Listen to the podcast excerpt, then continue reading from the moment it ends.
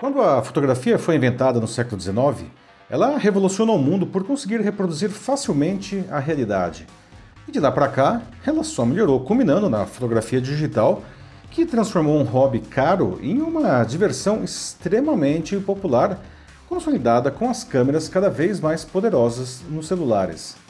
Mas agora esses equipamentos podem, ironicamente, subverter a característica essencial da fotografia de retratar a realidade com precisão. A culpa disso recai sobre a inteligência artificial.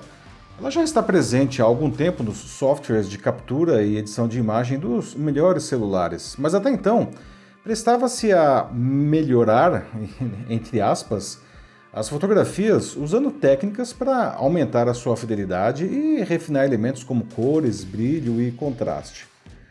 Bom, isso começa a mudar agora com o lançamento nos Estados Unidos no dia 11 do Pixel 8, que ainda não tem previsão de chegada ao Brasil. O smartphone de 700 dólares do Google consegue efetivamente alterar a realidade fotografada. Isso quer dizer que, com ele, é possível, por exemplo, eliminar pessoas e objetos das fotos, alterar elementos das imagens ou modificar as suas posições e até melhorar, de novo, entre aspas, o rosto de pessoas combinando com a maneira que elas apareceram em outras fotos. Como em todas as atuais plataformas baseadas na inteligência artificial generativa, alguns resultados dessas edições são decepcionantes e até grotescos. Outros, porém, ficam incrivelmente convincentes. E já dizia São Tomé: preciso ver para crer. Bom, parábolas à parte, é um fato que somos seres visuais. Nosso cérebro tende a assumir como real o que está diante de nossos olhos. Por isso, vale perguntar até que ponto é positivo e até saudável dar a possibilidade de se distorcer a realidade de maneira tão simples. Eu sou Paulo Silvestre, consultor de mídia, cultura e transformação digital, e essa é mais uma pílula de cultura digital para começarmos bem a semana, disponível em vídeo e em podcast. É curioso que a fotografia foi combatida por muitos quando surgiu, justamente pela sua capacidade de reproduzir de maneira fácil, rápida e precisa o mundo. Pintores diziam que o invento era algo grosseiro, que eliminava a subjetividade e a técnica dos artistas quando retratavam pessoas e paisagens. E grupos religiosos também a combatiam por serem contrários à captura de imagens de coisas feitas por Deus. Tudo começou em 1826, quando o francês Joseph Nicéphore Niepce registrou o seu quintal em uma placa de estanho revestida de betume, usando uma câmera escura por oito horas. Né? Essa é considerada a primeira fotografia permanente. Três anos depois, ele fez um acordo com outro francês, o Louis Jacques Mandé Daguerre, uh, que aperfeiçoou o processo com o daguerreótipo, né, que precisava de apenas 30 segundos para fazer uma fotografia. A patente do daguerreótipo foi vendida ao Estado francês em 1839, que a colocou em domínio público. Então, veja só. Isso permitiu que a fotografia experimentasse grandes avanços ao redor do mundo. Provavelmente a empresa mais inovadora do setor foi criada pelo americano George Eastman em 1888, a Kodak. Entre as suas contribuições estão o rolo de filme, que foi inventado em 1889, a primeira câmera de bolso de 1912 né, e o filme colorido moderno de 1935. O último grande invento da Kodak foi a fotografia digital, em 1975. Mas como os lucros da empresa dependiam da venda de filmes, os seus executivos não deram importância a ela. E foi um erro fatal, porque a tecnologia se tornou incrivelmente popular e quando a empresa decidiu olhar para ela, as japonesas já dominavam o mercado. Em 1999 foi lançado o Kyocera VP210, o primeiro celular com câmera capaz de tirar fotos que tinham resolução de 0,11 megapixel. Só como comparação, o iPhone 15 hoje, não mais recente, tira fotos de 48 megapixels. Isso nos traz de volta ao dilema atual. As fotografias nos celulares se tornaram tão realistas e detalhadas que o próprio negócio de câmeras fotográficas entrou em colapso. Elas continuam existindo, mas hoje praticamente só profissionais as utilizam, porque eles sabem como aproveitar todos os recursos daqueles equipamentos para fotografias realmente diferenciadas.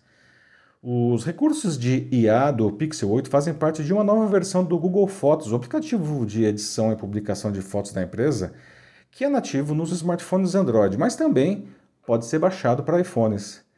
Isso significa que, em tese, em tese, outros aparelhos poderão ganhar esses recursos em breve, desde que, claro, né, tenham capacidade de processamento para isso. Bom, a alteração de fotografias sempre existiu, né? mesmo antes dos softwares de edição de imagem. Entretanto, fazer isso era uma coisa, uma coisa difícil, não exigindo equipamentos e programas caros e muita habilidade técnica. Além disso, as fotos editadas elas eram apresentadas como tal, né? sem a pretensão de levar quem as visse a acreditar que fossem reais, né? salvo, claro, né? exceções. O que se propõe agora é que isso seja feito de maneira muito fácil por qualquer pessoa sem nenhum custo adicional em equipamentos que serão vendidos aos milhões. Né? E isso levanta algumas questões éticas. A primeira delas é que as pessoas podem passar a se tornar hum, intolerantes com a própria realidade. O mundo deixaria de ser o que é para ser o que elas gostariam. E isso é perigosíssimo como ferramenta para enganarem outros indivíduos e até a si mesmas. A sociedade já experimenta há anos um crescimento de problemas de saúde mental, especialmente entre adolescentes, devido a fotos de colegas com corpos perfeitos, né? pela terceira vez, entre aspas. Né? Uh, isso acontece graças a filtros com inteligência artificial em redes sociais, especialmente o Instagram e o TikTok, que fazem coisas como afinar o nariz, engrossar os lábios, né? diminuir os quadris, até alterar a cor da pele. O que se observa mais recentemente são adolescentes insatisfeitos com seus corpos, não pelo que vem em amigos, mas pelo que vem em suas próprias versões digitais. Há um outro aspecto que precisa ser considerado nesses recursos de alteração de imagens, que são os processos de desinformação. Muito provavelmente veremos grupos que já se beneficiam das fake news usando intensamente essa facilidade para convencer seu público com mentiras cada vez mais convincentes. Hoje, esses recursos ainda estão toscos demais para um convencimento completo, mas é uma questão de tempo até que eles se aproximem da perfeição.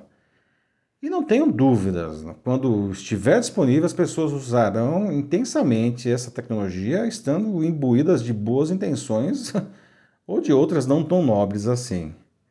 Quem será responsabilizado quando começarem a surgir problemas disso? Assim como acontece com as redes sociais, as desenvolvedoras se furtam disso, dizendo que apenas oferecem um bom recurso e as pessoas é que fazem maus usos deles. Em tese, isso é verdade, mas alegar inocência dessa forma chega a ser indecente. Né? É como entregar uma arma carregada na mão de uma criança e ficar torcendo para que nada de ruim aconteça. Chegamos ao mundo em que a ilusão se sobrepõe à realidade. Mas não estamos preparados para lidar com isso. E é isso aí, meus amigos. Bom, sim, é verdade, a inteligência artificial pode criar algumas armadilhas como essa, não? mas na média ela é uma ferramenta fabulosa não? que precisamos aprender a usar de uma maneira consciente e criativa para melhorar as nossas vidas e os nossos negócios. Se você quiser debater sobre isso na sua empresa ou instituição, mande uma mensagem aqui para mim que vai ser um prazer conversar com vocês. Eu sou Paulo Silvestre, consultor de mídia, cultura e transformação digital. Um fraternal abraço. Tchau.